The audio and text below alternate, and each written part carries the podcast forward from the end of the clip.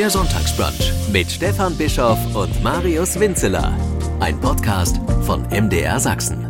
Heute versorgen wir Sie hier mit der vollen Ladung Pracht, mit Glanz und Herrlichkeit, weil der Chef all der Herrlichkeit, ich hätte beinahe der Herr der Herrlichkeit gesagt, aber das wäre jetzt doch falsch. Zu Gast ist Marius Winzeler, heißt er.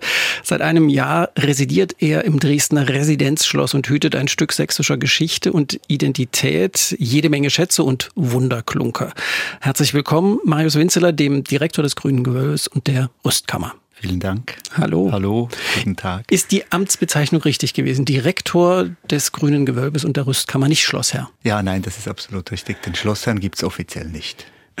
Aber eigentlich sind Sie das. Nicht ganz, weil... Äh, das Kupferstich-Kabinett. Ja, genau. Also ich bin sozusagen Bewohner. Wir nennen uns jetzt, wir sind die Bewohner im Schloss sozusagen. Nein, es ist so, dass äh, natürlich das grüne Gewölbe und die Rüstkammer nehmen flächenmäßig den größten Teil des Schlosses tatsächlich in Beschlag. Und insofern ist natürlich auch die weitere Entwicklung äh, mit diesen zwei Sammlungen ganz besonders verbunden. Vor allem, wenn es jetzt auch darum geht, den letzten Bauabschnitt im Residenzschloss äh, weiter voranzubringen und dann das Museum oder den musealen Komplex zu vollenden. Aber Schlossdirektor oder Schlossherr möchte ich dann vielleicht doch nicht jetzt genannt werden. Schlossbewohner, okay, ich merke es mir und ich hatte so im Hinterkopf das Gefühl, wie, wie ist das, wenn man da arbeitet? Ich kenne das ja nur als Besucher und manchmal, wenn man zu irgendjemand in irgendein Büro geht, da ist das nicht ganz so glamourös. Aber wie ist das, wenn man da ist? Was ist das für ein Gefühl? Also ich finde, es ist schon immer noch für mich auch jeden Morgen ein besonderes Gefühl, weil ich das Privileg habe, auch zu Fuß zur Arbeit gehen zu können, über die Elbe, über die Augustusbrücke. Oh. Und der Elbe entlang ein Stückchen und dann über dem Fluss und dann sich so zu nähern und dieses Schloss zu sehen. Und da darf man arbeiten, darf ich arbeiten. Das ist wirklich schon etwas sehr Schönes, aber es ist natürlich auch ähm, auch wenn man sich dann so nähert und es dann monumentaler wird, ist es doch auch so, dass ich auch eine gewisse Ehrfurcht immer noch davon habe und mir das vielleicht auch noch bewahren möchte. Denn es ist natürlich nicht nur ein Privileg, sondern es ist damit auch eine hohe Verantwortung verbunden. Und insofern, ja, ist es also ein, ein besonderes Gefühl auch diesbezüglich, dass man da täglich ein- und ausgehen darf. Mein Büro ist nicht so glamourös, aber es ist doch auch sehr ähm, interessant gelegen, weil es direkt über dem alten Haupteingang von der Schlossstraße ah. liegt, zwischen zwei Löwen von außen. Ah. Ähm, öffnet sich das Fenster auf die Schlossstraße und es ist einer der ersten Räume, in denen ich sitze, die schon in den 80er Jahren saniert und wiederhergestellt Aha. worden sind. Ja. Also auch mit dem Wiederaufbau des Schlosses ein besonderer Ort. Ja, also dann auch ein Ort, den Sie als junger Mensch dann schon in diesem Zustand äh, gesehen haben. Das war ja so, so ganz wenig, was da schon fertig war oder was da überhaupt fertig kann man ja nicht sagen, was da saniert war. Ja, aber ich muss gestehen, dass ich damals nicht in diesem Zimmer gewesen bin. da war die Aufbauleitung. Die Aufbauleitung, ja, ja. ja.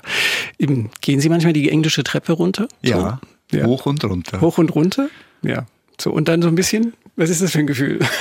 Nein, ich, also das möchte ich ja, ich möchte eigentlich da unter den Besuchern nicht irgendwie jetzt als erkennbar sein, dass ich jetzt ah. was Besonderes wäre, auch wenn wir da unsere Kärtchen tragen. Aber nein, ich bin ja auch quasi vom Dienste her da. Ich bin deswegen also nichts äh, herausragendes. Ja, ein bisschen Hofstaat. Nein, Bewohner, Schlossbewohner. Ja, Schlossbewohner. Schlossbewohner. Das ist vielleicht besser. Letzte Frage zu diesem Komplex. Was machen Sie dienstags? Dienstags? Arbeiten. Dienstags. Also was ja. zum Beispiel mein. Da ist ja zu. Da haben Sie das Ach alles so, für sich deswegen. allein. Ja, Dienstag, wenn das Schloss zu ist, da machen wir natürlich vieles, was wir eben nur an dem Tag ähm, ohne Besucher gut machen können. Das heißt, gucken Sie sich dann manchmal die, Ihre eigenen Sammlungen an, um mal Ruhe na, die zu haben? Ich, die gucke ich dann auch an, wenn geöffnet ist, weil ähm, am Dienstag müssen wir eigentlich die Zeit nutzen, um eben irgendwelche technischen Dinge zu machen oder die ah. Restauratorinnen und Restauratoren hauptsächlich, aber auch sonst, also um irgendwelche technischen Fragen zu klären. Ähm, ja, da gehen wir schon herum, aber wirklich Objekte anschauen oder auch die Räume äh, genießen, das tue ich eigentlich während der Öffnungszeiten, wenn Besucher da sind. Ah, warum? Warum nutzen Sie nicht dieses besondere Privileg, einmal das grüne Gewölbe für sich alleine haben? Ich habe, als ich drehen durfte, da das immer so genossen, wenn wir nachts da, wir mussten ja mal drehen, wenn keine Besucher da waren. Und es war so großartig, allein in diesen Räumen zu sein. Also mit zwei Menschen Team und zwei Sicherheitsleuten. Ja, das stimmt schon. Das ist schon was Besonderes und großartig. Aber für mich ist es immer wichtig auch zu sehen, wie, wie es mit den Besucherinnen und Besuchern ist. Und ich mache das ja nicht für mich selbst. Und ähm, ja, insofern nutze ich die Zeit anders. Okay.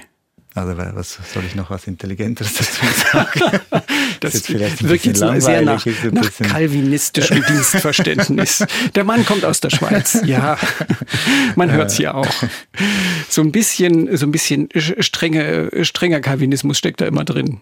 Vielleicht ein Stückchen schon. Vielleicht Nein, also das würde ich nicht sagen, aber ich gebe zu, dass mir der Prunk des grünen Gewölbes durchaus nicht so nahe ist in jeder Hinsicht. Ja, dass ich zwar schon ähm, das sehr bewundere, aber ich habe auch immer noch eine gewisse Distanz hm, das ist ja vielleicht gar nicht so schlecht. So ein bisschen Außenblick kann ja nicht schaden. Da müssen wir nochmal drüber reden.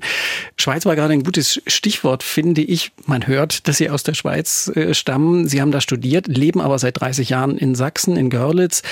Was sagen Sie, wenn Sie so typisch nach Herkunft gefragt werden? Görlitzer, Schweizer, Sachse, was weiß ich?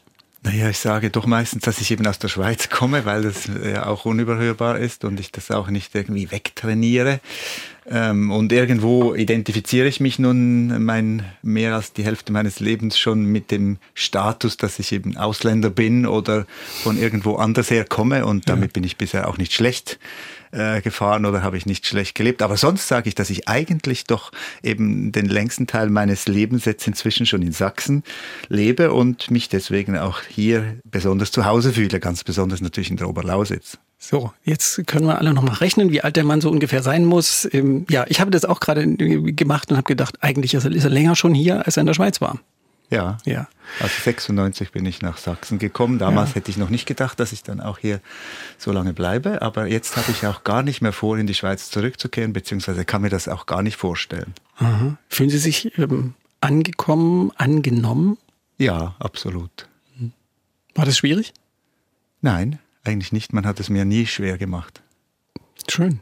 Weil für uns ist ja die Schweiz auch so eine Art Traumland, so ein Urlaubsland im Alpen, viel Geld, glückliche Menschen, von dauerhaft da wegzugehen. Das, das klingt ja erstmal sogar ein bisschen frevelhaft aus, so Ohren eines Menschen, der in Görlitz auf, ich bin in Görlitz aufgewachsen. Ich hatte nie gedacht, dass ich jemals in die Schweiz komme.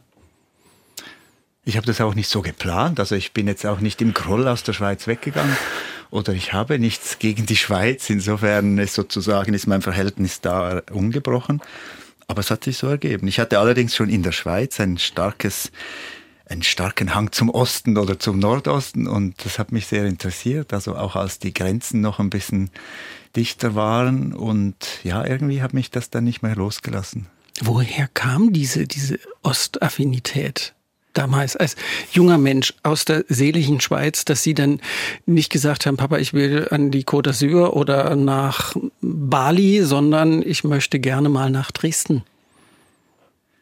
Ja, ja, es war sicherlich auch, dass, dass es eben, dass das so äh, auch in der Schweiz so ein bisschen ein unbekannter Teil nicht Deutschlands war zum einen und einfach der Osten für mich war das schon irgendwie kulturell interessant, schon immer. Also ich habe mich ja schon als Kind auch für äh, Kunst oder Architektur und ähnliches interessiert und dann auch Literatur und ich bin mit russischen Märchen unter anderem auch aufgewachsen und deswegen hat mich das dieses Russische auch schon früh fasziniert. Aber deswegen da fährt man ja nach Moskau und nicht nach Dresden. Das stimmt, deswegen habe ich dann in der Schule auch mal ein bisschen Russisch gelernt und kein Englisch, was mir heute noch auf die Füße fällt. Ähm, aber ja, die DDR war dann einfach für mich sehr spannend, als in den 80er Jahren, als ich eben so mich ein bisschen umgeschaut habe, dann ja Lutherjahr, Bachjahr und so weiter war und plötzlich mir so deutlich geworden ist, dass da so viele Orte und viele Spuren dieser kulturellen Größen eben hinter dem eisernen Vorhang liegen. Und deswegen hat mich das interessiert. Mhm. Also weniger das Politische war jetzt nicht das Entscheidende, ähm, aber es hat mich auch nicht abgeschreckt. Ja. Und wie fanden Ihre Eltern das? Der spinnerte Sohn oder wie? Oder? Ja, also meine Eltern fanden das ein bisschen überraschend. Allerdings muss ich sagen, dass in unserem Bekanntenkreis waren mehrere Freundinnen auch von meinen Eltern, die aus der DDR kamen. Also eine Nachbarin von uns, die kam aus Bautzen, das hat mich ganz besonders interessiert, weil Krabbert als Kind mein Lieblingsbuch war und dann die Sorgen mhm. schon eine Rolle spielten. Aber Sie haben den Krabbert von Ottfried ja, den Preußler von Ottfried gelesen? Preußler zuerst und dann erst von Juri Bresan erst ja, viel später ja. und der hat mich dann ein bisschen enttäuscht, aber hat sich dann wieder geändert. ja, und, und so hat sich das ergeben. Dann war 85 ja, ähm, wurde die, die Semperoper, die Sächsische Staatsoper eingeweiht und das fand ich total faszinierend und spannend und deswegen war dann auch der Wunsch groß, dass ich da mal hin möchte und mein Vater, äh, weil sie jetzt nach meinen Eltern gefragt haben, der hat mir dann zur Konfirmation eben eine Reise in die DDR geschenkt und das war sozusagen der Anfang. Und, und davon zehre ich noch heute. Davon zehren Sie noch heute? Ja, irgendwo schon, weil das waren so starke Eindrücke und das war so wichtig, diese erste Begegnung, dass ich das äh, noch sehr präsent habe. Was haben Sie da hier erlebt? Wie, wie war, war das? Ich war in der Zeit auch hier, aber ich habe ich habe das natürlich als ganz anders empfunden. Ich kannte ja nichts anderes. Für mich war Dresden immer so, wie es damals war. Naja, für mich war das irgendwie eine Begegnung mit Geschichte in besonderer Weise, auch mit jüngerer Geschichte natürlich. Und irgendwo ist die Schweiz in ihrer unversehrten äh, Perfektion oder sagen wir mal unversehrten Gewachsenheit ohne Brüche fast ein Land, wo man die Geschichte nicht so unmittelbar eben auch in diesen, äh, in diesen schwierigeren Konstellationen wahrnehmen kann. Und das hat mich dann hier doch sehr äh, fasziniert in Dresden, aber, aber noch mehr natürlich, es geht ja immer doch über Menschen, ja. Und auch wenn wir damals als Touristen hier waren, hatten wir zum Beispiel schon einen Kontakt in Dresden und haben dann diese Leute aufgesucht. Das war dann meine erste Anlaufstelle und meine ersten mhm. Freunde in Dresden. Und das war sehr wichtig, also diese persönlichen Begegnungen. Oder ich weiß auch noch, wir waren dann in Erfurt, von Erfurt nach Weimar, in Leipzig waren wir noch. Und in Erfurt haben wir zufälligerweise auf der Straße jemanden kennengelernt, der uns angesprochen hat. Wahrscheinlich waren wir doch sehr leicht erkennbar als ahnungslose Wessis oder Schweizer. ahnungslose Ausländer Schweizer. und so. Und der hat dann gleich gefunden, er, er will mit uns äh, nach Hause gehen und uns erzählen, was alles so die DDR ist. Und, und das war äh, unglaublich spannend, ja, und auch überraschend. Mhm. Ähm, und da, ja, das war also natürlich äh, ein wichtiger Punkt. Aber mich haben dann eben vor allem auch diese historischen Städten und die Gebäude und die Museen interessiert. Mhm. Das erste Mal in der Gemäldegalerie, gerade noch bevor sie geschlossen worden ist, dann, das war schon toll. Mhm. Aber Sie haben ja eine Stadt voller Wunden erlebt. Ja, aber das genau das war auch das, was, was sozusagen die Fantasie natürlich, das klingt vielleicht zynisch, aber so meine ich das überhaupt nicht, was die Fantasie sehr stark angeregt hat, das, was auch nicht mehr da ist und das, was davon noch da ist, das hat mich eigentlich total auch bewegt, ja. Mhm. Und wie ist das jetzt? Sie kennen ja offenbar diese Situation und jetzt sehen Sie, kommen Sie zurück und es ist alles fast alles schon schön und glatt. Im Schloss ist noch ein bisschen was zu tun, aber von diesem ruinösen Zustand, in dem man sich ja eigentlich überhaupt nicht vorstellen konnte. Konnten Sie sich damals vorstellen, dass das Schloss jemals wieder aufgebaut wird? So in dem Zustand, wie es damals war? Nein, das glaube ich nicht, aber im Jahr darauf ging es ja dann schon los mit dem Wiederaufbau und dann war das auch zu sehen, dass es da ordentlich zur Sache geht. Also daran war dann nicht mehr eigentlich zu zweifeln. Aber sonst muss ich sagen, dass das heutige, ja, beim Schloss bin ich wirklich auch vor allem froh, dass ich noch mich sehr gut erinnere und auch noch sehr viele Bilder davon habe, wie es als Ruine ausgesehen hat. Und äh, dass mich das ja schon auch bestürzt hat, dass da mitten in der Stadt so ein schwarzes Gerippe steht, auch das mhm. Taschenbergpalais, es war mhm. ja schon. Das war ja wirklich nur noch sehr, Gerippe. Ja, sehr, sehr reduziert und auch wie die Schlossstraße so abgesperrt war. Das fand mhm. ich fast unheimlich, diese Bretterbude und da war irgendwie noch so ein Imbissstand dann. Ähm, also das, das war schon, schon eindrücklich und ähm, wenn ich jetzt heute das Schloss sehe, dann äh, habe ich manchmal auch so fast ein bisschen ein seltsames Gefühl, ja, wie auch beim Neumarkt, dass das doch so etwas fremd immer noch ist und ja. Äh, eben diese Gewachsenheit äh, ja sehr schnell gegangen ist oder es ist mhm. sehr schnell wieder etwas gewachsen, was gar, ganz verloren geglaubt war. Aber andererseits, ja, ist das jetzt eben so, wie es ist. Mhm. Aber Deswegen bin ich auch sehr froh, dass ich immer mal wieder nach Görlitz gehen kann, wo eben alles echt ist und nicht wieder aufgebaut. Ja, ja. Görlitz hatte das Glück, nicht, nicht zerstört worden zu sein, sondern Nein. einfach dem, der Zeit ausgeliefert zu sein und gerade noch rechtzeitig gerettet worden zu sein. Sie haben da ja auch ein Haus saniert, vielleicht erzählen wir davon auch noch. Aber eben mich interessierte jetzt nochmal so diese, dieser Eindruck damals und jetzt, dieses Glatte von jetzt und dieses Kaputte von damals. Ähm, wenn Sie das damals so interessiert hat, so gereizt hat, ähm, wie empfinden Sie das Glatte dann jetzt? Schwierig zu sagen, weil es Ja, weil es natürlich ein sensibles Thema ist, das ist mir sehr bewusst. Also vieles finde ich schon auch schön, wenn man jetzt quasi wiedergewonnene Stadträume, die urbanistische Situation auch erlebt und sieht, wie diese Stadt irgendwie auch wieder ganz anders leben kann, weil sie mhm. in anderen Räumen funktioniert. Andererseits eben finde ich persönlich, dass man eben doch merkt, ob etwas quasi zwar vielleicht beschädigt und wieder repariert ist oder ob es ganz neu aufgebaut ist und ein Stück weit fehlt mir dann doch irgendwo das Authentische dabei oder die hm. Seele ein Stück weit. Mhm, ja. mhm. Und dann waren Sie jetzt als junger Praktikant auch wieder in Dresden, haben damals ja auch schon hier was erlebt. Was haben Sie da im Schloss gemacht zum Beispiel? Na, im Schloss direkt nicht, aber ich durfte das Schloss mehrfach besuchen, also die Baustelle aufsuchen. Bei Herrn Menzhausen damals noch. Also Menza ja, ja, Herr Menzhausen war damals noch, aber ich habe ihn damals noch nicht kennengelernt, erst Aha. später. Aber als ich 90 Praktikum gemacht habe, war ich bei VEB Denkmalpflege in der Dresdner Friedrichstraße, also in der Friedrichstadt. Mhm. Und das war ein ganz toller Komplex von den unterschiedlichsten Werkstätten. Alle möglichen historischen Gewerke waren da angesiedelt und ich hatte die Möglichkeit, in diesem Sommer unmittelbar nach der Währungsreform da diese äh, Werkstätten kennenzulernen. Und was, und was haben die sich gedacht damals? Da kommt ein Schweizer, will bei uns arbeiten für wahrscheinlich nichts oder ganz wenig für Geld nichts, nein, für, für, nichts, nichts und im hat er eine Meise oder was weiß ich? Ach, die waren aber alle ganz nett und haben mich alle ganz herzlich aufgenommen und mich da mit sehr viel Information versorgt und unter ihre Fittiche genommen. Und mit einigen habe ich heute noch Kontakt und ich freue mich ganz besonders, dass der heutige Chefrestaurator des Residenzschlosses damals eigentlich derjenige war, der mich angeleitet hat bei VEB Denkmalpflege, Hans-Christoph Walter.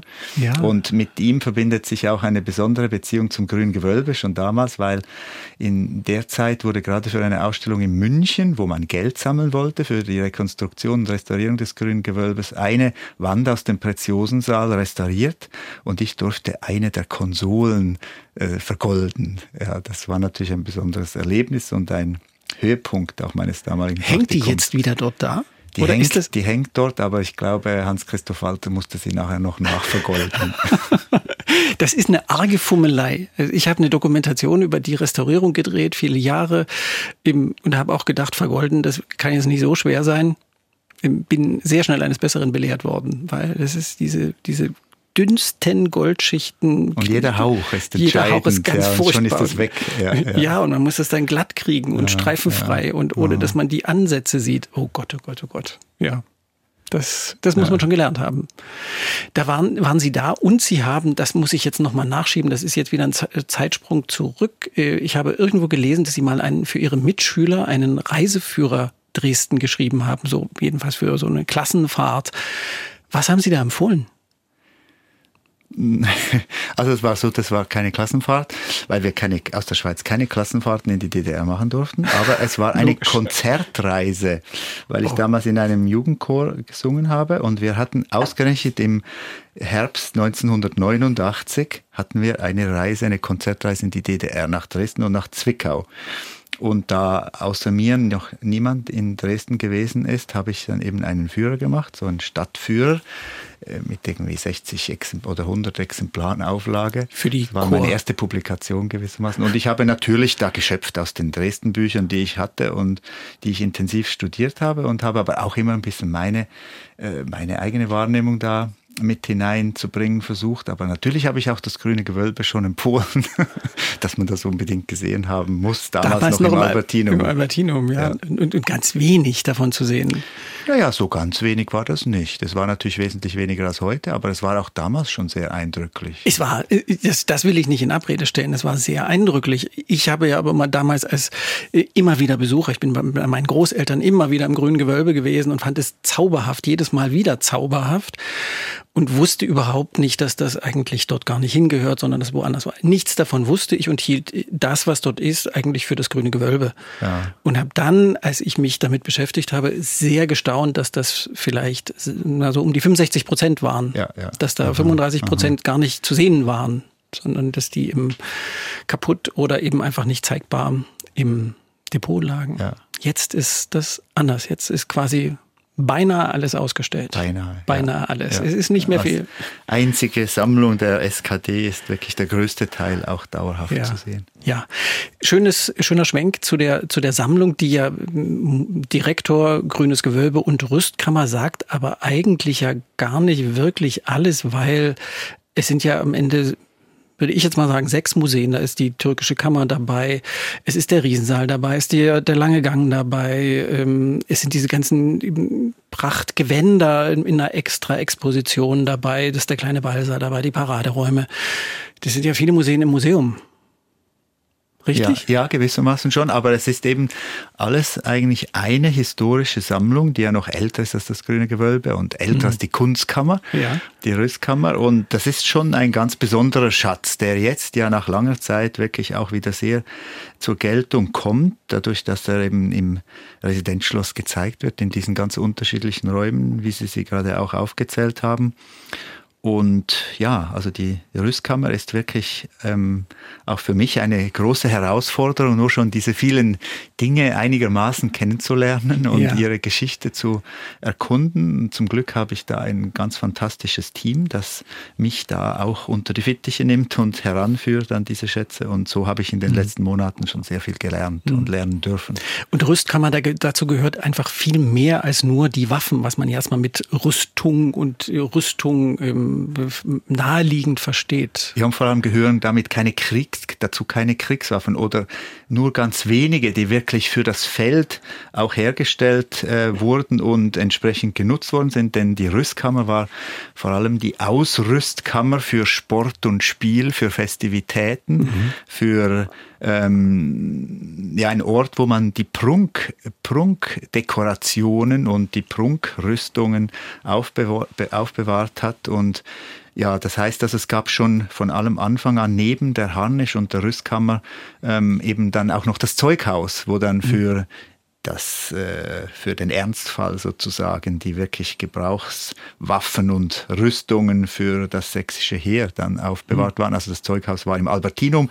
Da sieht man ja auch schon, das war noch viel größer vom mhm. Umfang her ja. als das, was in der Rüstkammer war. Ja, ja so dass das es ist keine kriegerische Sammlung selbst wenn Sie das noch nie gesehen haben äh, mit die, diese Waffen sehen auch nicht aus als sollte man damit schießen weil es geht um die Verzierung und nicht um die Funktion es geht auch um die Funktion. Das war natürlich sehr wichtig. Also es war schon wichtig, dass diese Waffen alle funktionstüchtig waren und sie zum größten Teil auch heute noch sind. Und es waren schon Waffen, die auch genutzt worden sind, aber eben nicht im Kampf, äh, im Krieg, sondern im, im Turnier und mhm. bei höfischen ähm, Angelegenheiten. Aber es sind natürlich trotzdem Waffen und deswegen ist diese Ambivalenz zwischen der Schönheit dieser Objekte, ihrem unglaublichen ähm, Prunk und der Pracht dieses kunsthandwerklichen, meisterhaften, schöpferischen, das damit verbunden ist und der Gewalt, die trotzdem darin liegt, mhm. auch ein Spannungsfeld, das für mhm. unsere Ausstellung und für die Vermittlung sehr wichtig ist. Mhm. Und Sie sind ja immer Machtdemonstrationen. Genau, sie sind immer verbunden mit der Macht und auch gerade in dieser un unendlichen quantitativen Über Überfülle sozusagen Ausdruck eben dieser erhofften ähm, Potenz und äh, ja, Ausdruck des, der erwünschten Machtstellung. Mhm. Aber zum Glück gehören eben neben den Waffen ja die Kostüme dazu, die kurfürstliche und die königliche Garderobe. Ähm, ganz fantastische und einzigartige Kollektion. Und dann, was in Zukunft noch verstärkt dann auch ein Thema sein wird, was man jetzt nur in Teilen und andeutungsweise sehen kann, ist eben die höfische Festkultur, mhm. die Maskeraden, die Ausstattung für die Feste, wie, wie man sie in Dresden kaum, äh, ja so prächtig wie kaum woanders eben gefeiert hat, schon mhm. seit dem 16. Jahrhundert. Mhm. In Versailles wahrscheinlich. Ja, aber dort hat man diese Dinge nicht mehr. Das da hat man diese Besondere. Dinge nicht mehr. genau. Da weiß man es, aber ja. es gibt eben in Versailles zwar noch die Hülle und sehr viel natürlich auch am Mobiliar, ja. aber von den Kostümen und auch diesen ähm, höfischen Ausrüstungen, da ist eigentlich kaum mehr etwas vorhanden. Ja, deshalb hat mal die Chefin von Versailles vor vielen Jahren, als das Grüne Gewölbe eröffnet ist, hat sie gesagt, wenn man wissen will, wie es in Versailles gewesen ist, muss man nach Dresden gehen. Da kann man sich ein Gefühl dafür holen, wie das da in anderer Dimension gewesen sein muss. So, als kleiner Abglanz dessen. Eben, wir haben jetzt diese ganz unterschiedlichen ähm, Räume oder ich weiß gar nicht, wie Sie das bezeichnen. Ich habe gesagt, Museen im Museum. Ist es für Sie ein Museum? Also die Rüstkammer ist, sagen wir, zunächst eine Sammlung. Eine Sammlung? Äh, das schon, also eine Sammlungsentität oder eine eigenständige Institution unter dem Dach der staatlichen Kunstsammlungen. Und die, das sind dann Ausstellungsbereiche, so würde ich es sagen, mhm. die eben verschiedene auch Komplexe des Schlosses ähm, ja, mhm. sozusagen einnehmen und besetzen. Den größten Teil des Schlosses. Den größten Im Teil Kern schon der Schlossherr, der nicht Schlossherr genannt sein möchte. Ich habe es verstanden. Gibt es Lieblingsplätze? Ja, natürlich gibt es Lieblingsplätze. Macht es das leichter, wenn ich meinen sage? Ja, genau. Ja, ähm, ich, ich liebe es zum Beispiel, in dem Zelt zu sitzen. Aha. Ich finde das so wunderbar, dass man da reingehen kann, dass es da eine Bank gibt und dass man sich auf diese Bank setzen kann und so ein Stück dieses, diese, auch diese Raumakustik fühlen mhm. kann, die da ja ganz anders ist. Mhm. Dieses, dieses Riesenzelt, äh, was mich schon staunen macht, dass sich das über 300 Jahre erhalten hat. So, so eine Textilarbeit, Modert war ja nicht sehr oft gebraucht, nicht mehr en vogue. Es lag in irgendeiner Ecke und es, wir können jetzt es bewundern, wir können da drin sitzen. Das ist großartig, finde ich. Ja, also die türkische Kammer mit, dem, mit den Zelten ist sicher ein, ja, ein ganz besonderer Ort, das stimmt. Und auch so eine Anmutung. Ja, Peter Kulk hat ja gesagt, das ist wie so eine Nacht in der Wüste, von der Stimmung her. Ist es Und ja auch, weil das Licht genau, ja auch so ein bisschen ja. gedämmt ist. Ja. ja. So, jetzt Sie. ich vergesse die Frage nicht. Also ein Lieblingsort im Schloss ist tatsächlich ein exklusiver, weil da die Besucher in der Regel nicht hinkommen. Und den mag ich aber besonders. Das ist die Galerie im kleinen Schlosshof. Die liegt direkt vor den Büroräumen auch des grünen Gewölbes und man kann dort hinunterschauen in den kleinen mhm. Schlosshof, mhm. schauen, was da unten alles so an, an Menschenmengen ähm, sich drängen. Und man hat irgendwie eine besondere Atmosphäre. Ähm, über einem ist die Kuppel von Peter Kulka, diese, dieses Lichtdach, das ich eben als einen ganz gelungenen zeitgenössischen Akzent in dieser Schlossgeschichte verstehe oder sehe oder schätze und wahrnehme. Was diesen und, Raum so schön gestaltet. Ja, genau, was diesen Raum so zu, plötzlich zu einem Mittelpunkt macht ja, ja und diesen Piazza. Hof so aufhebt, aufwertet und eben so einen Begegnungsort schafft. Ja. Also das finde ich da ganz besonders. Und auf der linken Seite sieht man dann die ähm, versehrte, noch vom Krieg gezeichnete Renaissance-Loggia, ähm, die ja immer da stehen geblieben ist, wo es gelungen ist, auch diese Originalteile nicht etwa abbauen zu müssen, sondern man konnte sie da vor Ort konservieren. Deswegen sehen sie fragil aus, beschädigt. An mhm. der Stelle sieht man sozusagen die auch Geschichte dieses bisschen. Schlosses und auch eben diese Brüche, die aber sehr sanft miteinander verbunden sind und einen neuen Raum schaffen für die Gegenwart. Und das finde ich ist etwas, was mir in diesem Schloss sehr wichtig ist und deswegen bin ich gerne da oben auf dieser Galerie und also, schaue hinunter oder hinauf. Wenn Sie also mal ins Schloss kommen, Sie, Sie kommen auf jeden Fall in den kleinen Schlosshof, weil das ist der Eingangsbereich, da kauft man sich seine Karten, dann mal hochgucken. Ich war jetzt ganz überrascht, weil ich habe einen Blick dafür, was das ist, aber ich habe es, glaube ich, noch nie so wahrgenommen, wie Sie es jetzt beschrieben haben. Das ist es wird mich das nächste Mal beschäftigen, da hochzugucken. Auf die Galerie im kleinen Schlosshof, der Lieblingsplatz von Marius Winzerle, dem neuen Direktor des Grüngewölbes und der Rüstkammer. Das sind alles Museen, Sammlungen, die in den letzten 20 Jahren eine unglaubliche Aufmerksamkeit bekommen haben, restauratorisch, aber dann eben auch in der Öffentlichkeit, weil das Schloss eben Stück für Stück wieder eröffnet worden ist, die Sammlungen sehr genau neu konzipiert worden sind oder eben im historischen Gewand, wie das alte grüne Gewölbe. Aber im Kern ist alles fertig. Was reizt einen jungen Menschen wie Sie äh, daran, sowas, ja, wo man jetzt der Verwalter ist? Ah, so jung bin ich auch nicht mehr. Und B finde ich das gerade eigentlich auch eine sehr schöne Herausforderung und ich bin auch wirklich sehr dankbar, dass, ähm, dass das Schloss so ja, so komplex gewachsen ist und diese Ausstellungen ja fast vollendet sind, aber sie sind ja auch noch nicht ganz vollendet, beziehungsweise im Museum ist es ja so, dass man immer weiterarbeiten muss. Also ein Stillstand äh, ist, äh, sollte es eigentlich nicht geben. Und insofern ähm, finde ich es äh, eine Herausforderung, auch mit vorhandenen Situationen weiterzuarbeiten. Und ich bin auch meinem Vorgänger Dirk Sündram außerordentlich dankbar, ähm, dass ich also in seine großen Fußstapfen treten kann, denn ich finde, es ist wunderbar, was er eben auch durch die große Kontinuität seines Wirkens geschafft hat, was ermöglicht worden ist und wo ganz viel Herzblut von ihm und vor allem ein unglaublicher Kenntnisstand und eine Expertise äh, von ja, von enormem Ausmaße dahinter steckt. Natürlich hat er das auch nicht alleine gemacht, sondern mit seinem Team und ich schätze mich sehr glücklich, dass ich einen Teil dieses Teams jetzt auch hinter mir habe und mhm. sozusagen auf dieser Basis weiterarbeiten kann. Und ich gebe zu, es reizt mich natürlich auch besonders jetzt noch die Bereiche, die noch nicht ganz äh, vollendet sind, zu entwickeln und in den gemeinsamen, sehr inspirierenden und kreativen Sitzungen äh, sozusagen erstmal geistig entstehen zu lassen und dann auch allmählich umzusetzen. Was kommt dann noch?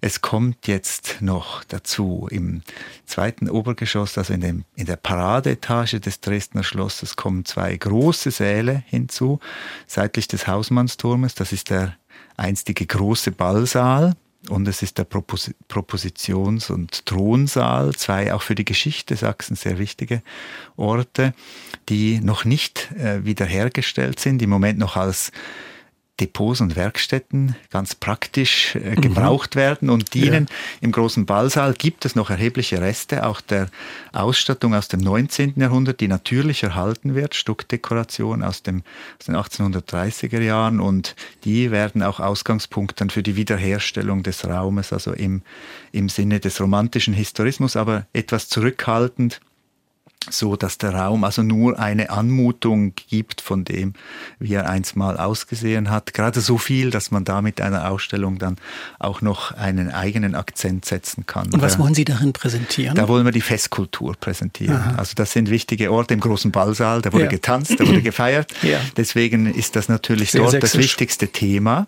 Mhm.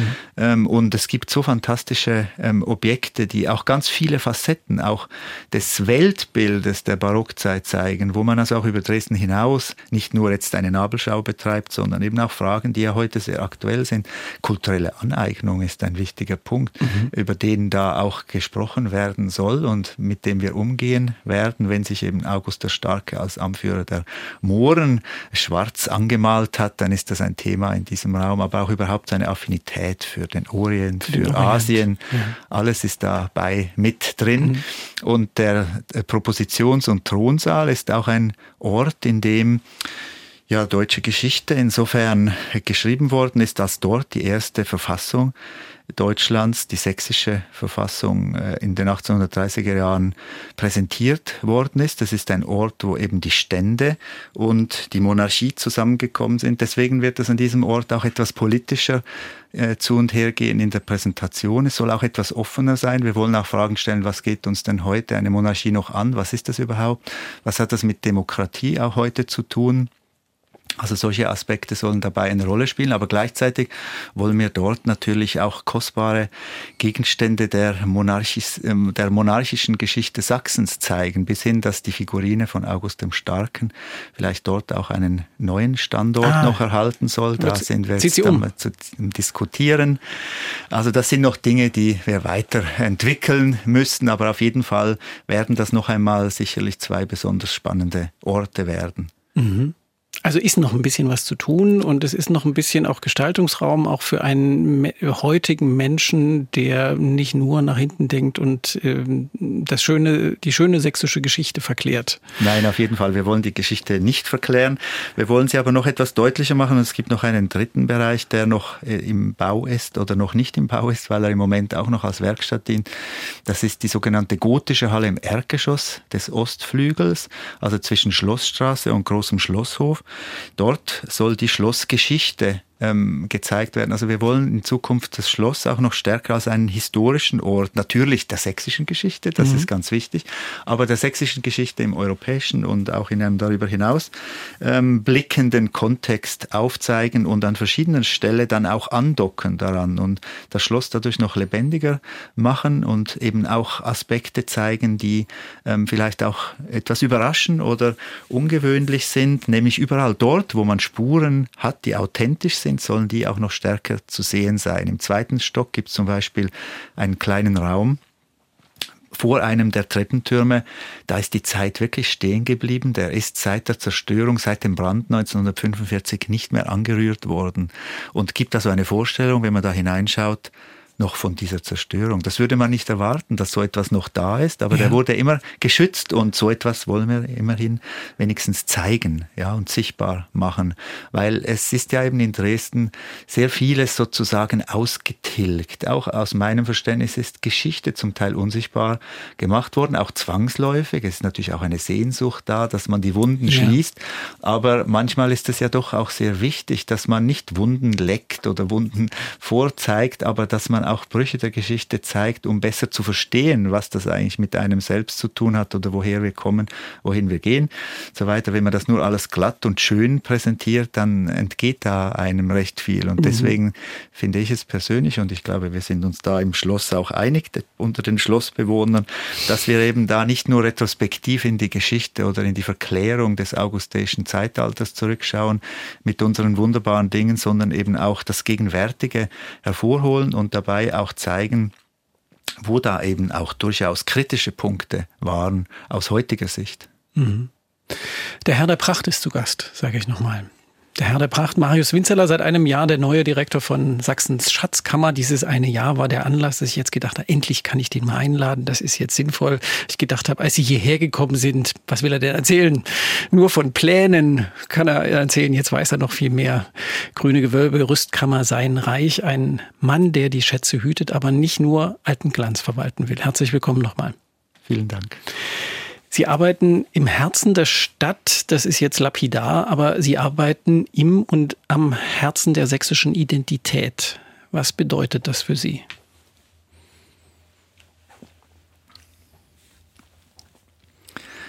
Na, Identität finde ich ist schon etwas sehr Wichtiges und Interessantes, aber es ist natürlich auch ein Begriff, der leicht missbraucht wird oder Gerade insofern jetzt, ja. auch problematisch ist, wenn es zu identitär wird. Ähm, sächsische Identität, meine ich im positiven Sinne, ist etwas, das man ja, dass man weiß, äh, was die Geschichte und Kultur dieses Landes ausmacht, aber dabei nicht stehen bleibt, dass das sozusagen eine abgeschottete Welt ist, eine heile Welt, sondern äh, dass ja auch diese Geschichte immer in einem großen Kontext steht und zu dieser Identität, eben gerade auch diese Vielfalt Diversität auch durchaus immer schon gehört hat, dass das auch nicht irgendwie so eine moderne Modeerscheinung ist, wenn man diese Aspekte heute mehr betont. Ähm, und zur sächsischen Identität gehören natürlich äh, verschiedene verschiedenfarbige Dialekte und Landschaften und viele lokale Identitäten. Insofern denke ich, ist das ja hier auch zu hören, dass Sachsen nicht nur eine Monokultur darstellt. Zwischen der Oberlausitz äh, und dem Vogtland ist doch ein, ein breites Spektrum oder zwischen mhm. Nord und Süd. Ja, als das grüne Gewölbe ähm, beraubt worden ist, wurde ja auch das Wort gesagt, dass das ein Angriff auf die sächsische Identität ist. Insofern ist das auch ein etwas pathetischer Begriff, ja, was es mit Identität, etwas diffuses und eben etwas, was leider manchmal etwas in die Schieflage äh, gerückt wird durch Vereinnahmung. Aber ich denke schon, ähm, im positiven äh, Sinne ist kulturelle Identität etwas, was auch heute wichtig ist, ähm, wenn man es nicht zu eng betrachtet und nicht eben zu abgeschlossen, abgekapselt. Mhm. Und was bedeutet das für Sie? Sie sind jetzt da so ganz nah dran. Das macht mir, wenn ich mich so in diese Situation reinversetzt, versuche mich hineinzuversetzen, schon arg Herzklopfen. Da, da kann man noch ganz viel falsch machen. Tja, davor hatte ich bisher noch nicht so viel Angst, gebe ich zu.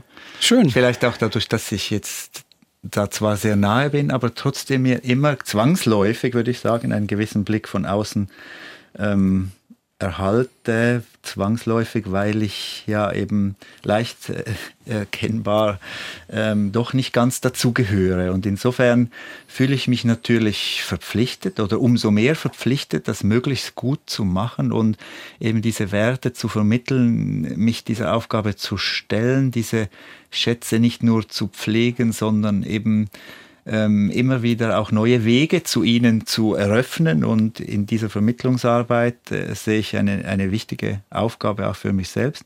Aber andererseits ähm, ja, habe ich nicht vielleicht nicht äh, die gleiche Ehrfurcht wie Sie, wenn Sie das so hervorheben, weil ich da dann doch nicht ganz so nahe dran bin.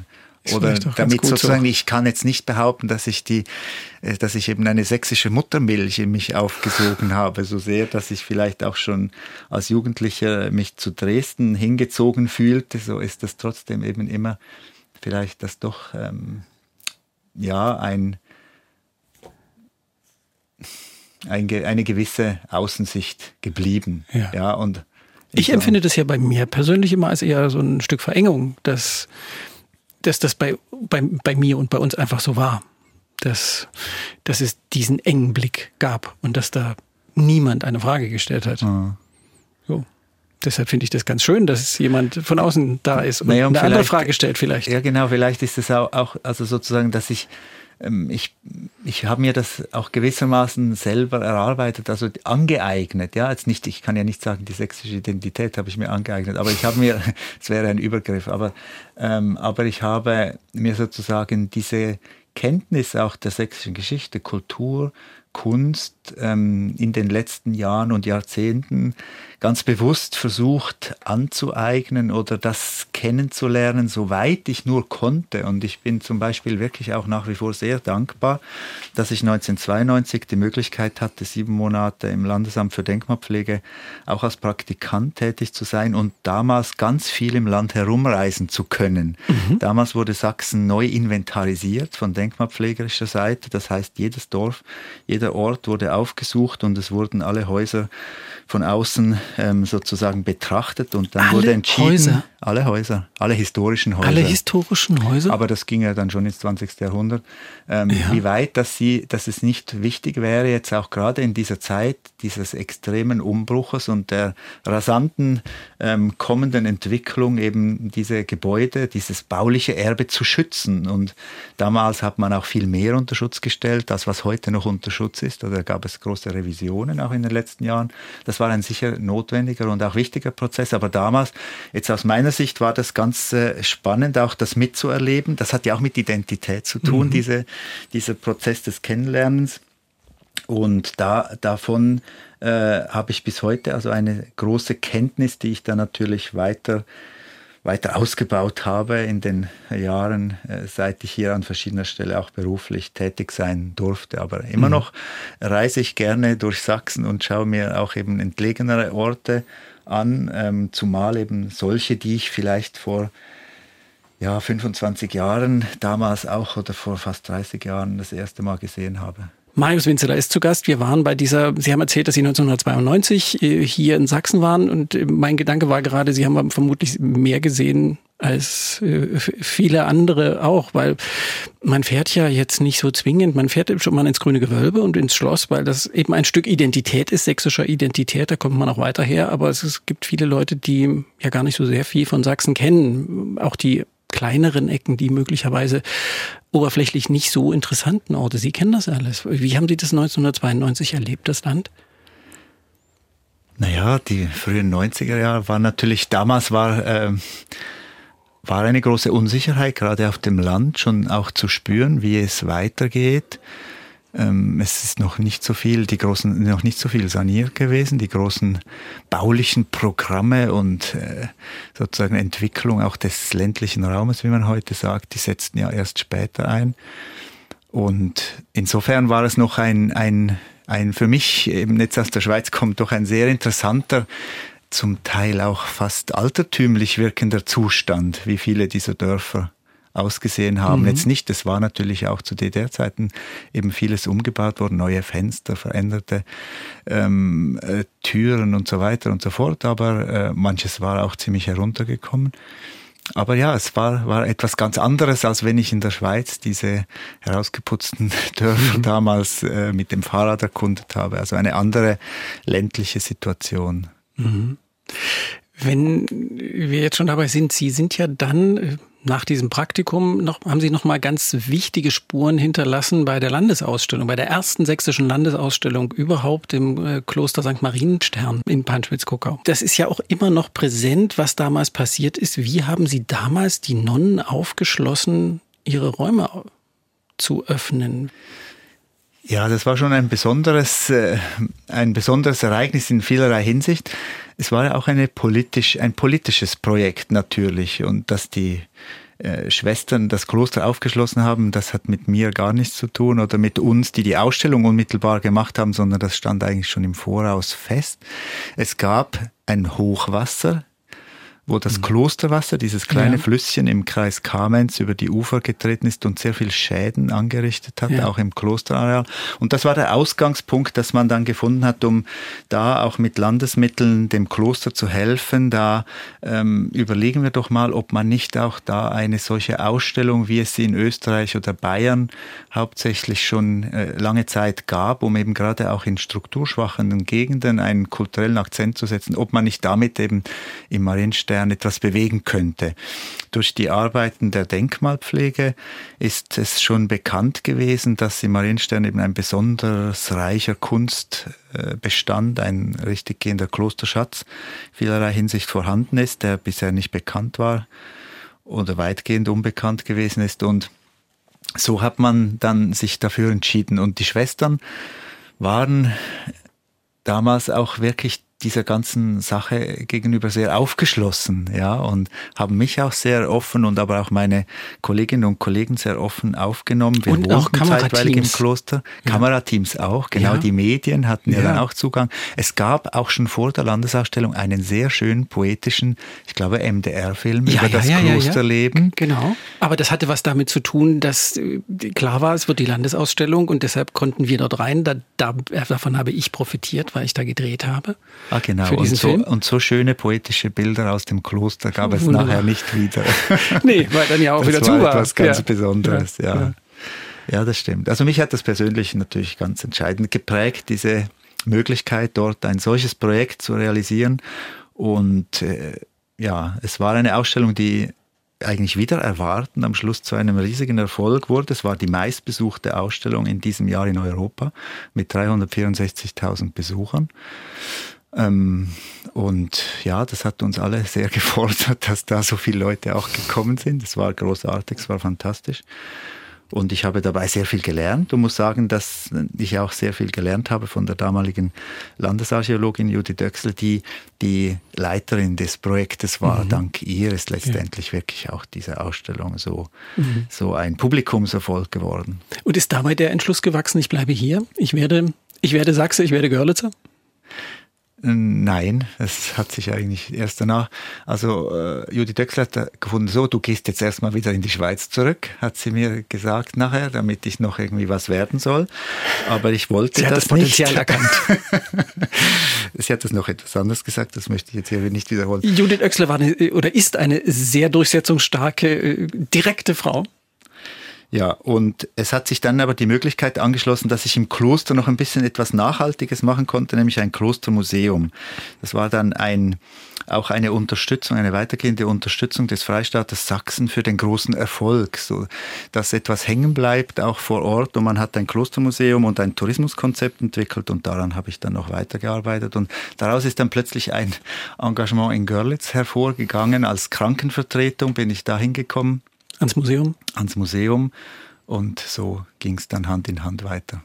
Und dann war das plötzlich und dann war er weg, der Schweizer Jung aus, aus, aus der Schweiz. Wie, wie fanden Ihre Eltern, dass Sie dann Ciao gesagt haben? Och, also ich glaube nicht, dass Sie das jetzt äh, negativ empfunden haben. Sie sind sehr oft gekommen und äh, nehmen auch jetzt äh, intensiv Anteil, was da alles so geschieht. Und äh, meine ganze Familie hat mich da sozusagen durchaus geistig unterstützt dabei. Also es mhm. war eigentlich, das war gar nie ein Thema. Ich habe das dann einfach so gemacht, wie ich dann dachte, dass mhm. das richtig ist. Aber mhm. es war auch nicht eine bewusste Entscheidung. Es hat sich so ergeben. Natürlich, als es dann so war, dass ich mit meinem Freund zusammen ein Haus in Görlitz gekauft habe und mhm. mich dort wirklich mit Haut und Haaren sozusagen festgelegt also ein Haus, habe. Ein, ein Haus gekauft ist Haus. wahrscheinlich falsch. Sie haben eine Ruine gekauft. Ja, mehr oder weniger eine Ruine. Dann war es natürlich schon ein bisschen anders. Dann waren auch meine Eltern zuerst schon ein bisschen skeptisch, ob das zu schaffen ist, dass wir dann auch zu zweit dieses sehr große, sehr alte und sehr kaputte Haus wirklich wieder flott kriegen. Mhm. Aber äh, sie haben uns dabei nicht behindert, sondern unterstützt. Ja. Und man kann es jetzt angucken. Ja, es gibt unten einen Kaffee drin und da kann man so ein Gefühl dafür kriegen. Es ist ein, ein sehr, sehr, sehr, sehr schönes Haus geworden. Auch ein ganz besonderes Haus in Görlitz. Und äh, das bringt mich jetzt zu der Frage, wie funktioniert es eigentlich mit Leben in Görlitz, äh, Arbeiten in Dresden? Das ist ja schon im, ja, das ist eine Entfernung, die man nicht täglich zurücklegen kann. Ja, also wir gönnen uns den Luxus und es gibt noch eine Wohnung in Dresden. Also mhm. so muss ich ja auch sagen, dass ich nicht so nicht mehr so oft in Görlitz bin, wie es vielleicht äh, schön wäre, wenn man ein solches Haus hat, aber da das Haus zum Glück auch sonst noch gut bewohnt ist und belebt ist, da habe ich dann doch nicht ein ganz groß schlechtes Gewissen und mhm. äh, fahre, äh, soweit es geht, am Wochenende nach Görlitz oder auch einmal in der Woche, wenn es geht, weil ich noch in Görlitz im Chor singe. Und so bin ich doch immer ein bisschen verbunden, auch mit, äh, mit Oberlausitz und mit Görlitz. Hm, ich kenne das. Ich versuche auch einmal in der Woche Aha. in meine Oberlausitz zu fahren. Das genau. ist jetzt das ist nicht wichtig. mehr in Görlitz, ja, ja. aber äh, ich, äh, Posaunenchorprobe. Ja, ja, möchte ich auch gern machen. Ja.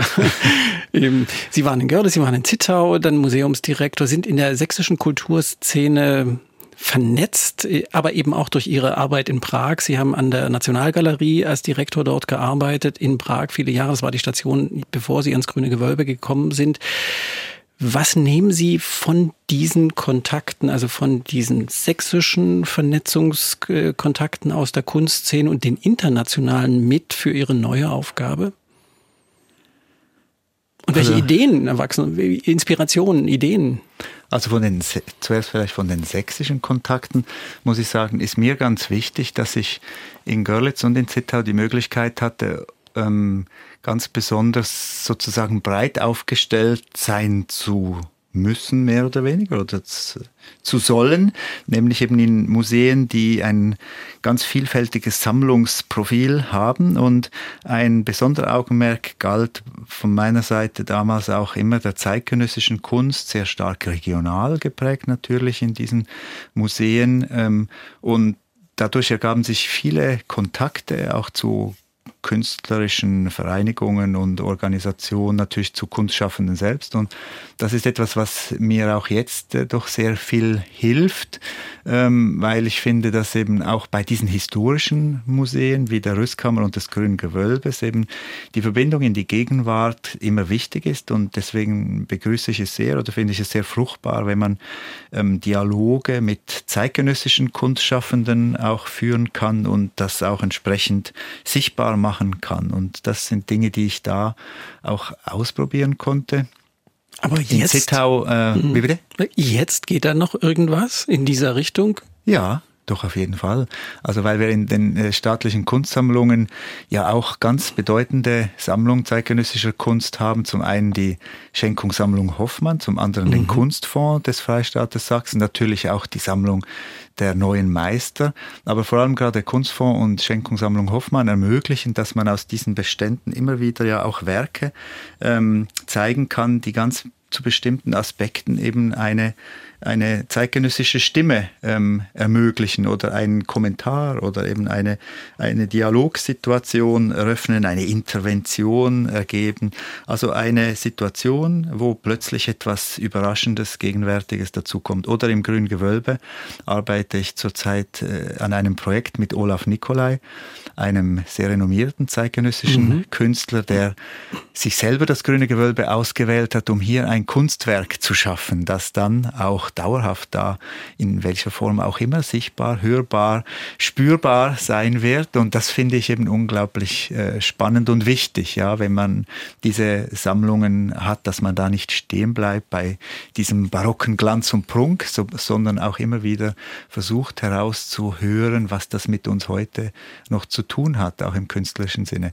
Mhm. Ja, und insofern äh, haben, haben wir im Kleinen, also diese Erfahrungen, sehr viel gebracht und mich da persönlich, denke ich, auch vorangebracht. Und im internationalen Zusammenhang war mir schon in Zittau sehr wichtig der Austausch mit den Nachbarländern, in Görlitz natürlich auch, aber vor allem in Zittau insbesondere mit den tschechischen Nachbarn, mit Liberec, aber auch mit Česká mit Olomouc, Olmütz.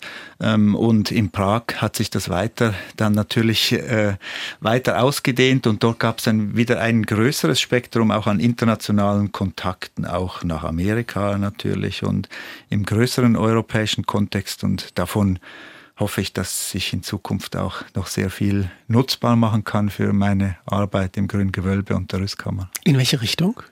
Ihr früherer in, Chef Richtung, ist ja jetzt auch in Dresden. Ihr ja. früherer Chef, also der frühere Chef der Nationalgalerie, ist jetzt für internationale Beziehungen bei den Kunstsammlungen tätig. Genau, und ein wichtiges Profil der Dresdner Sammlungen ist ja auch schon der engere Bezug zu den Nachbarn in Richtung Ost, nach Polen, ja. nach Tschechien, ja. aber auch dann zu den weiteren östlich an grenzenden Ländern und Kulturen und Nation, Nationen und Völkern. Und äh, an dieser Stelle, denke ich, kann ich ein Stück weit mit, etwas mitbringen oder auch mich aktiv beteiligen. Und das finde ich sehr reizvoll. Mhm. Also zum einen das, aber dann eben auch durch internationale Projekte, durch Austausch im wissenschaftlichen, ähm, aber auch durch Ausstellungen, durch Objekte, die man gegenseitig äh, präsentiert oder wechselseitig. Also da ist ein großes Spektrum von äh, Möglichkeiten da und die Welt offen, auch wenn ich glaube, dass in Zukunft sich durch das Ausstellungswesen noch einmal verändern wird, also unter Eindruck auch der Klimakrise, einer größeren Achtsamkeit, die wir auch im Museum für die Welt an den Tag legen müssen ähm, und auch wollen. Äh, denke ich, dass der internationale Austausch, der ja auch virtuell sein kann oder eben auf persönlicher Ebene ähm, und nicht nur mit dem Herumschicken von Kunstwerken einhergehen muss, dass das eine wichtige Rolle spielt. Also gerade diese Internationalität der staatlichen Kunstsammlung in Dresden, die sind natürlich etwas ganz Entscheidendes neben den anderen großen kulturellen Einrichtungen des Freistaates, um eben diesem Land auch diese Vernetzung und diese Internationalität zu geben und eben auch den gewissen Tendenzen, die in diesem Land ja auch nicht zu übersehen sind, an Einigelung oder eben an national-identitärer Abgrenzung eben entgegenzuwirken. Das sehe ich schon auch jetzt als einer, der von außen kommt, als eine wichtige Aufgabe und etwas, wo ich auch von meinem Erfahrungshorizont etwas einbringen kann. Mhm. Marius Winzeler ist zu Gast. Um ein Thema kommen wir nicht drum rum. Das werden Sie ahnen, auch wenn Sie nichts dafür können und vermutlich auch wenig Einfluss haben auf das, was da in den vergangenen Jahren entschieden worden ist. Aber der Einbruch ins grüne Gewölbe, der Juwelenraub, ist ein Ereignis, das Spuren und Fragen hinterlassen hat. Thema Sicherheit. Erinnern Sie sich selber daran, wie Sie damals am 25. November 2019 vom Einbruch und dem Diebstahl erfahren haben und was das, was, was für ein Gefühl das für Sie ausgelöst hat? Ja, ich erinnere mich noch sehr genau daran. Ich war zufälligerweise gerade in Dresden Sie waren ähm, an dem Tag in Dresden? Ja, obwohl ich damals ja noch in Prag arbeitete. Ja. Aber wir hatten gerade an dem Tag in Dresden ein, eine Besprechung und früh ist da noch nichts durchgesickert, erst nachher und ich konnte es überhaupt nicht glauben. Es war, also an dem Tag selber war es noch vollkommen un, unfassbar, was da geschehen ist und ja, also auch noch lange Zeit danach konnte ich mir gar nicht richtig vorstellen, dass das möglich ist, weil ich natürlich auch selber das grüne Gewölbe für eine uneinnehmbare Festung gehalten habe. Ja, ja insofern. Das ist eine ähm, Last, die Sie geerbt haben, die, mit der Sie jetzt umgehen müssen. Was heißt das konkret für Sie? Ja, für mich heißt das ganz konkret oder für uns jetzt, dass das ja so ein Schatten ist, der über uns äh, steht und mit dem wir irgendwie weiterkommen müssen. Alle alle Fragen, die äh, das grüne Gewölbe und auch den Besucherverkehr betreffen, sind jetzt immer in eine Beziehung zu setzen, auch mit dem, was allenfalls passieren könnte. Und das ist natürlich irgendwo schon einschränkend auch oder manchmal sehr belastend und traurig. Ähm, andererseits ähm, ja, ist jetzt ja auch schon sehr viel geschehen. Und es hat auch äh, ja einen Prozess des Bewusstseins gegeben für Fragen, die man vielleicht vorher äh, aus den unterschiedlichsten Gründen nicht mit der gleichen, mit der gleichen Intensität ähm, verfolgt hat. Und insofern denke ich, haben wir alle sehr viel daraus gelernt. Und das ist ein äh, vieles ist mit schmerzhaften Erkenntnissen auch verbunden. Und der Verlust ist natürlich nach wie vor für uns auch sehr ähm, sicht, nicht nur sichtbar, sondern prägt unser, unser Verständnis und unseren Umgang mit den Sammlungen. Aber trotzdem ähm, ist es nicht so, dass das jetzt äh, so sehr auf uns lastet, dass es uns vollkommen blockieren würde. Das versuchen wir mhm. natürlich mhm. auf jeden mhm. Fall zu umgehen und ähm, wir sprechen darüber. Wir nehmen natürlich alle auch Anteil an diesem Prozess aus der Ferne, ähm, können da natürlich nicht eingreifen, hoffen nach wie vor äh, sehr intensiv, dass diese Stücke einmal wieder auftauchen. Und das Beispiel der Gothaer-Bilder, auch wenn das jetzt ganz anders gelagert ja. ist, der Gemälde aus dem äh, Schloss in Gotha, aus dem Herzoglichen Museum, ähm, die erst dieses Jahr wieder oder letztes Jahr wieder zurückgekehrt sind nach langen Jahren des Verschollenseins. Und auch andere solche Beispiele zeigen, dass es eben ab und zu tatsächlich so ist, wenn man auch jedes Beispiel individuell betrachten muss und natürlich die Juwelen des grünen Gewölbes, die fehlen nicht mit Altmeister oder auch mit Impressionen Impressionisten Gemälden eins zu eins verglichen werden können im Umgang, in der Wertigkeit, in dem, was sie auch im kriminellen Umgang vielleicht bedeuten. Aber trotzdem ähm, machen, machen die Beispiele, wo solche Kunstwerke auch nach längerer Zeit noch zurückgekehrt sind, doch Mut und Hoffnung, dass es auch in Dresden so geschehen könnte. Mhm. Ist jetzt kein Rufen im Wald. Dass man kein Rufen im Wald. Gibt doch dieses Sprichwort, das ja. ist das laute Rufen im Wald, dass, dass man sich nicht so fürchtet. Sie haben wirklich die Hoffnung. Ich habe wirklich die Hoffnung, ja. Ich, okay. Also rein pragmatisch auch. Ich meine, ich, es, es ist müßig darüber zu spekulieren, aber bis jetzt ist ja wirklich noch überhaupt nichts irgendwie aufgetaucht, was nur im entferntesten ähm, den Anschein erweckte, dass es aus diesem Bestand stammen könnte. Mhm. So, also dass immer noch die Hoffnung besteht, dass diese ähm, diese Juwelen eben noch nicht, äh, nie, bisher nicht umgearbeitet worden sind und so neu verstreut werden. Aber ich weiß es natürlich auch nicht. Mhm. Was ist zum Weinen schön?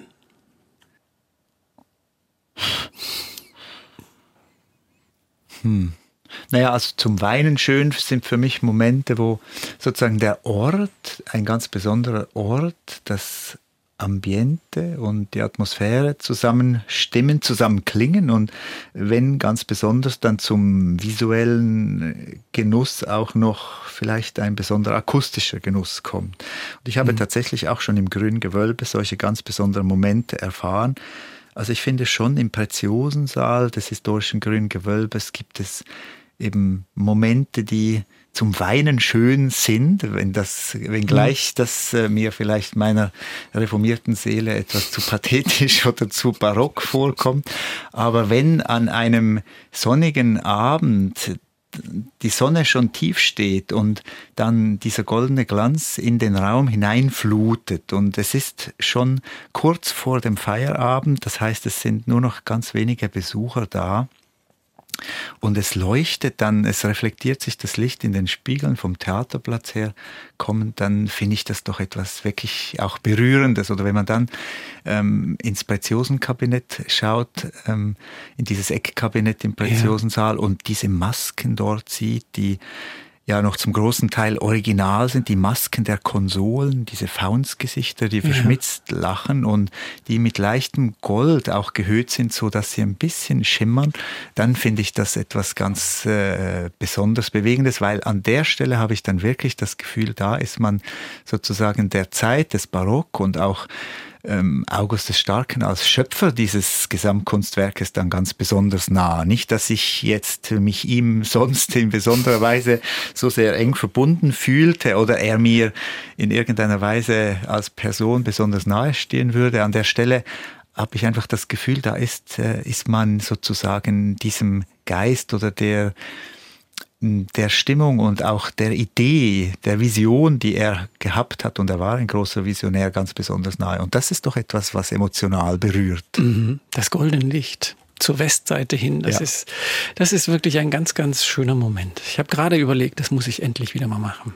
Zur und, richtigen Zeit da sein. Genau, und ich habe dort auch schon Musik erlebt, also im Preziosensaal, sehr selten, aber ab und zu klingt ja dann auch mal Musik. Und ich habe das zum Beispiel zur Verabschiedung auch von der langjährigen Chefrestauratorin Christine Engemann-Wendt, der ich sehr viel auch verdanke an Kenntnissen über Materialien oder über den Umgang mit Kunst und Werk ins, insgesamt. Ähm, da zu ihrer Verabschiedung hat dort Musik gespielt zu solchem Licht und daran erinnere ich mich als Moment. Das ist ein mhm. besonderes Ereignis gewesen. Ja.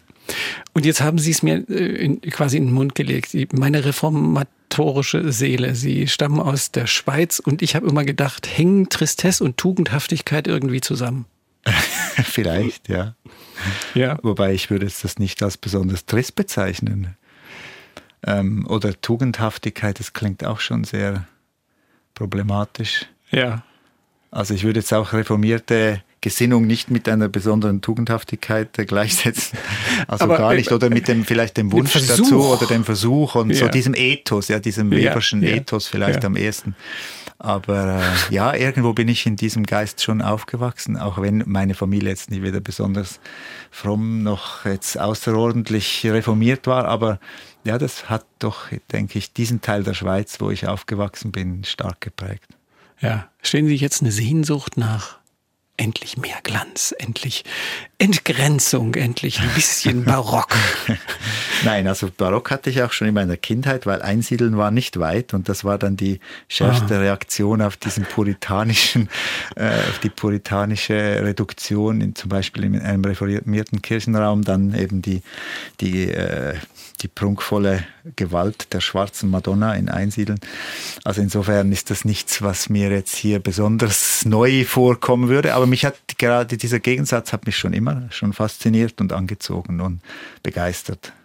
Und ich entnehme Ihren Worten daraus, dass Sie nicht so einer sind, der äh, sich so im Rausch der alten Schönheit selbst genügt, wie dass das Schloss ja auch ausstrahlen kann, diese Haltung. Schaut uns doch an, wie schön das ist. Mehr muss gar nicht sein. Nein, das reicht nicht. Nein, also das auf jeden Fall. Ich finde, man muss damit umgehen. Man muss es auch begründen, wieso dass das jetzt so aussieht, wie es noch nie ausgesehen hat. Das finde ich ganz wichtig.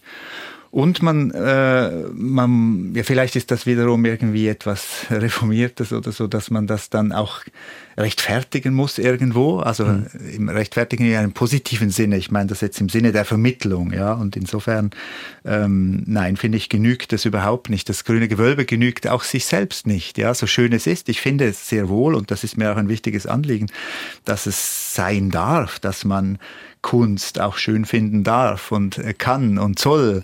Und dass es auch darum geht, eben Schönes zu vermitteln und nicht alles nur zu problematisieren, aber das Problematisieren oder das Kontextualisieren und das Erklären und ähm, das Verständnis anregen, das denke ich ist etwas ganz Entscheidendes, was unsere Hauptaufgabe ist. Also es nur einfach hinzustellen und zu sagen, jetzt seht hin und wie toll es ist und damit hat es sich, das wäre gar nicht in meinem Sinne sondern ich finde es ganz wichtig, dass wir eben Brücken schlagen, auch erklären, wie, äh, wie es denn überhaupt dazu gekommen ist. Gerade eine Sammlung wie das Grün Gewölbe, die ja aus Schatzkunststücken besteht, von fantastischer Qualität, von einzigartiger Qualität und kunsthandwerklichen Höchstgenüssen. Äh, und äh, höchst ergüssen sozusagen, also von einer auch äh, von, von der Fertigung her unerreichbaren Qualität, ist es letztendlich doch so, dass diese Objekte ja aus funktionaler Sicht ähm, eigentlich keine Bedeutung haben, weil sie nicht funktional gedacht sind, mhm. sondern sie sollen ja den Prunk zeigen, sie mhm. sollen Repräsentation zum Ausdruck bringen, sie sollen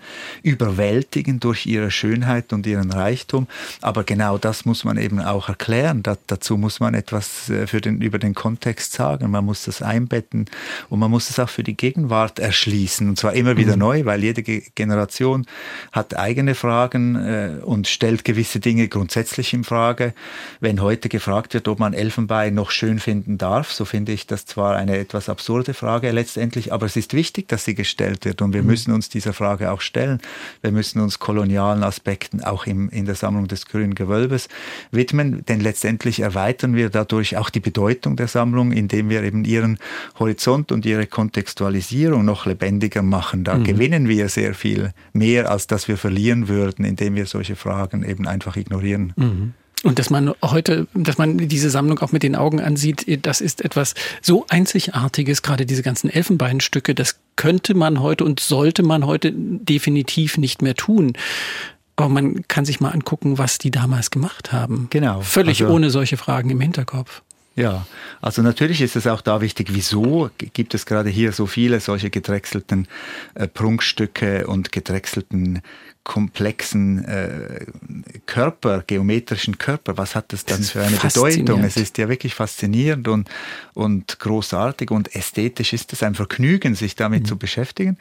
Aber aus heutiger Sicht ja, haben wir dann auch noch andere Fragen daran, eben woher kam das Material, wie kam man dann dazu, wieso hatte das einen so hohen Stellenwert, was ist alles da auch gesellschaftlich noch in einem entfernteren Kontext zu sehen. Und ich finde, das sind alles Dinge, ähm, die wir in Zukunft Zukunft auch noch stärker präsentieren können, ohne dass wir jetzt die Besucherinnen und Besucher belehren wollen. Darum geht es überhaupt nicht. Aber wir sollen das als Angebot mhm. noch stärker auch bereithalten und wirklich vermitteln mhm. können. Und Fragen stellen. Und Fragen stellen. Ja. Wir sollen Horizonte auch anregen, um Fragen zu stellen. Ja. Und wir können längst nicht alle Fragen beantworten, müssen wir auch nicht, aber wir sollen motivieren, Fragen zu stellen und über solche Fragen mit den, miteinander ins Gespräch zu kommen. Mhm. Ausgangspunkt war dieses zum Weinen schön, weil ich gedacht habe, vielleicht sagt er was Schönes dazu. Eben, ja, äh, und mit welcher Kunst leben Sie privat? Privat lebe ich eigentlich ähm, nur mit zeitgenössischer Kunst. Also ich habe zwar auch ein paar sozusagen Souvenirs aus der Schweiz, ähm, ein paar historische. Was sind Souvenirs aus der Schweiz? Ein paar historische Ansichten aus der Schweiz, aus dem Alpenpanorama. Also Kupferstiche und sowas. Wie bitte? Alpenpanoramen. Nein, ein Alpenpanorama. Ja, also eine Landschaftsdarstellung vom Zürichsee, ja. Aber das ist mehr sozusagen ebenso etwas biografisch motiviertes.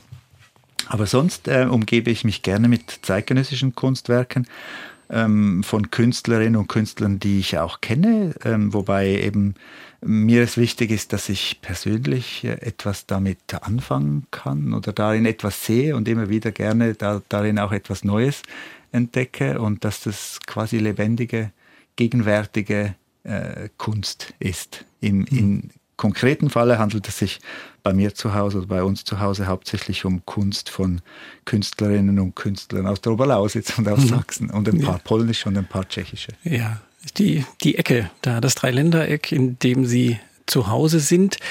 Eine Frage noch zu ja, Publikum. Das ist ja auch mal ganz, was ganz Wichtiges. Das Schloss ist ein Kernstück der sächsischen, der staatlichen Kunstsammlung, auch was die Darstellung äh, nach außen betrifft. Man zieht mit dem Schloss sehr viele Touristen an. Das touristische Publikum braucht andere Angebote als das heimische Publikum. Das hat sich in der Vergangenheit ja ganz deutlich gezeigt.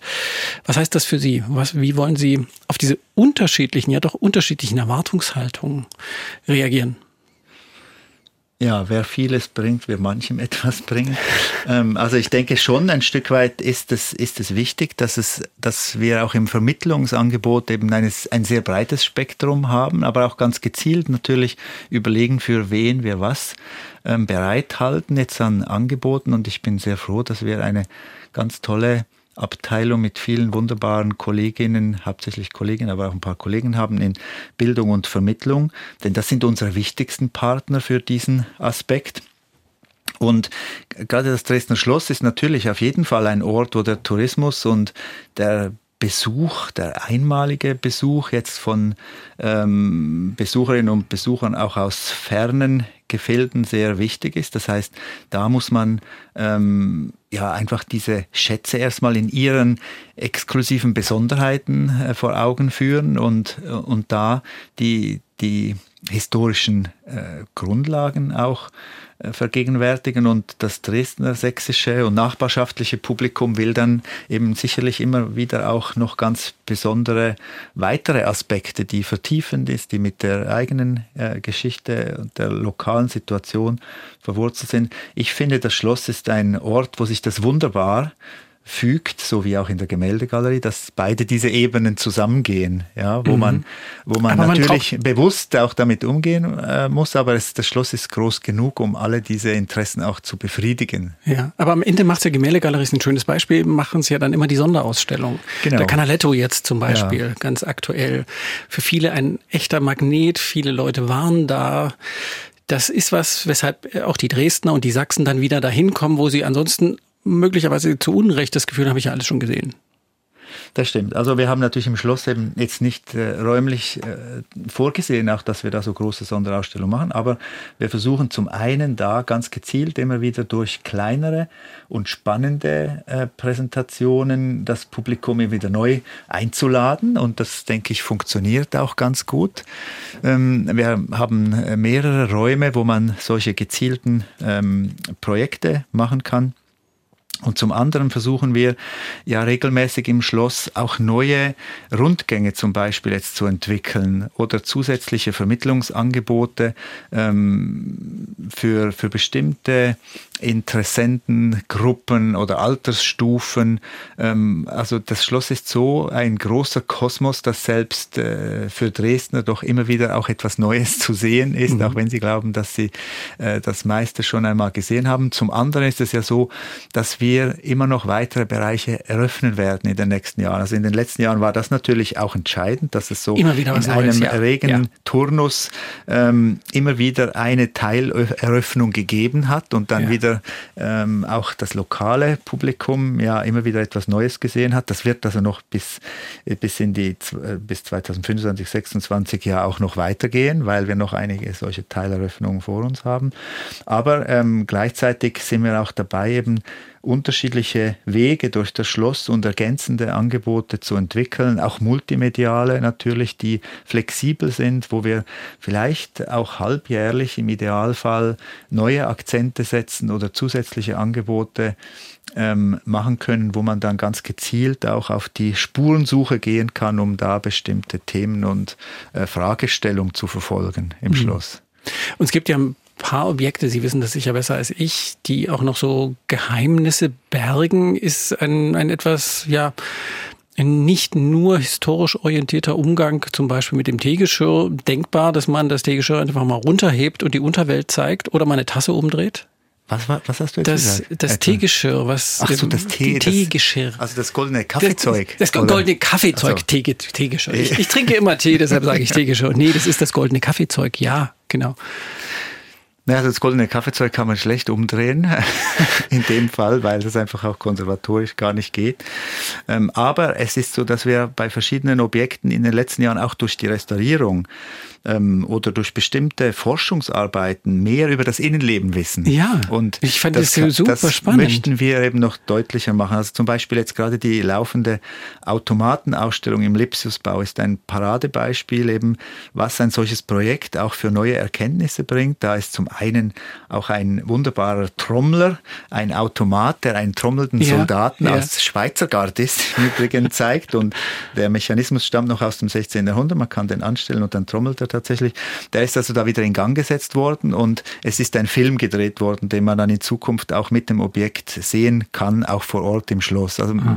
wir können ja natürlich solche Objekte, weil sie so kostbar, so selten und so alt sind, ähm, nicht ständig in Gang setzen. Das geht mhm. gar nicht, aber auf diesem Wege kann man doch recht viel noch zusätzlich vermitteln. Und mhm. wir wollen eben auch verstärkt zum Beispiel Fragen der Restaurierung oder der ähm, Konservierung und der Materialerforschung auch in der Ausstellung selbst zeigen, beziehungsweise immer wieder einzelne Objektgruppen in den Fokus stellen. Und dadurch verändert sich das. Also die Ausstellung mag vielleicht jetzt etwas statisch erscheinen, wenn ich Ihre Frage auch dahingehend äh, äh, interpretiere, aber sie ist gar nicht so statisch. Also wir äh, können einige Objekte auch immer wieder durch andere ersetzen. Äh, wir müssen das vielleicht auch noch dann mehr kommunizieren, aber in, in den nächsten Jahren werden wir auf jeden Fall auch einige solche Präsentation machen, die, denke ich, ähm, ganz interessant sind, auch wenn das jetzt nicht jetzt so ein, ein großer Volk sein kann wie äh, Bernardo Bellotto oder Canaletto in der Gemäldegalerie, weil es kleinere Formate sind. Aber ich denke auch, die kleinen Formate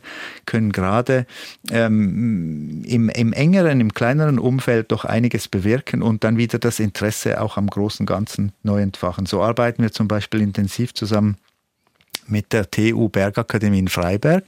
Nächstes Jahr wird es da eine Ausstellung geben, wo es auch sehr stark um Aspekte der Erforschung der Steine gehen wird. Also ein Thema, mhm. denke ich, das dann auch ähm, geologisch Interessierte besonders äh, ähm, ins grüne Gewölbe locken kann, weil wir da, weil wir da doch einige überraschende neue Einblicke und auch ästhetisch interessante ähm, Ergebnisse dieses Projektes zeigen können. Wir haben ein Forschungsprojekt zur ähm, Kunstkammer, das am Laufen ist. Wir haben weitere Forschungsprojekte vor, die dann auch in Ausstellungen und in ja, publikumswirksamen Aktivitäten enden, so dass das jetzt also kein Selbstzweck ist, sondern eigentlich der Erkenntnisgewinn genau der ist, den wir auch brauchen, um eben daraus neue ähm, heranführende ähm, Aktivitäten zu entwickeln.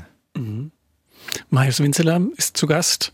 Jetzt muss ich sagen, war zu Gast wir sind gleich rum. Letzte Frage. Glauben Sie an Schicksal? Ja, doch. Ich kann es zwar nicht wirklich begründen, aber ich, ja, ist eine schwierige Frage. Ich habe diese Frage. der Hintergrund ist ja der, dass ich gedacht habe, das muss sich doch für den anfühlen wie ja so eine Fügung. Ähm, er wollte schon immer nach Dresden. Er war äh, unter verrückten Umständen in Dresden. Wie viele Schweizer 16-Jährige wollten nach Dresden, waren dann in Dresden, waren dann mehrfach hier, haben ein Praktikum 1990 gemacht und sind jetzt, nein, sind jetzt Direktor des Grünen Gewölbes. Äh, da gibt's nur einen, aber es gab auch damals nur ganz wenige. Fühlt sich das für Sie so wie Fügung an? Wie, sagen wir, machen wir es kleiner, wie ein geschlossener Kreis? Also das äh, ist eigentlich nicht so meine, meine Betrachtungsweise. Ich sehe das als glückliche Fügung oder als großes Glück an und insofern als Glück doch weniger Schicksal ist als vielleicht auch Zufall, ähm, würde ich sagen, dass es ein, eine Verkettung von vielen glücklichen Umständen war, die dazu geführt haben und dafür bin ich sehr dankbar und froh. Ähm, aber dass das jetzt wirklich Schicksal ist, das glaube ich eher in dem Sinne jetzt nicht, sondern es hat sich so gefügt und ja, es hätte sich auch anders fügen können und es wäre vielleicht auch anders interessant geworden. Anders und gut. Interessant und gut. Marius Winzeler, vielen Dank für diesen Vormittag. Ja, vielen Dank. Tschüss und noch einen schönen Nachmittag. Jo, danke. Der Sonntagsbrunch, ein Podcast von MDR Sachsen.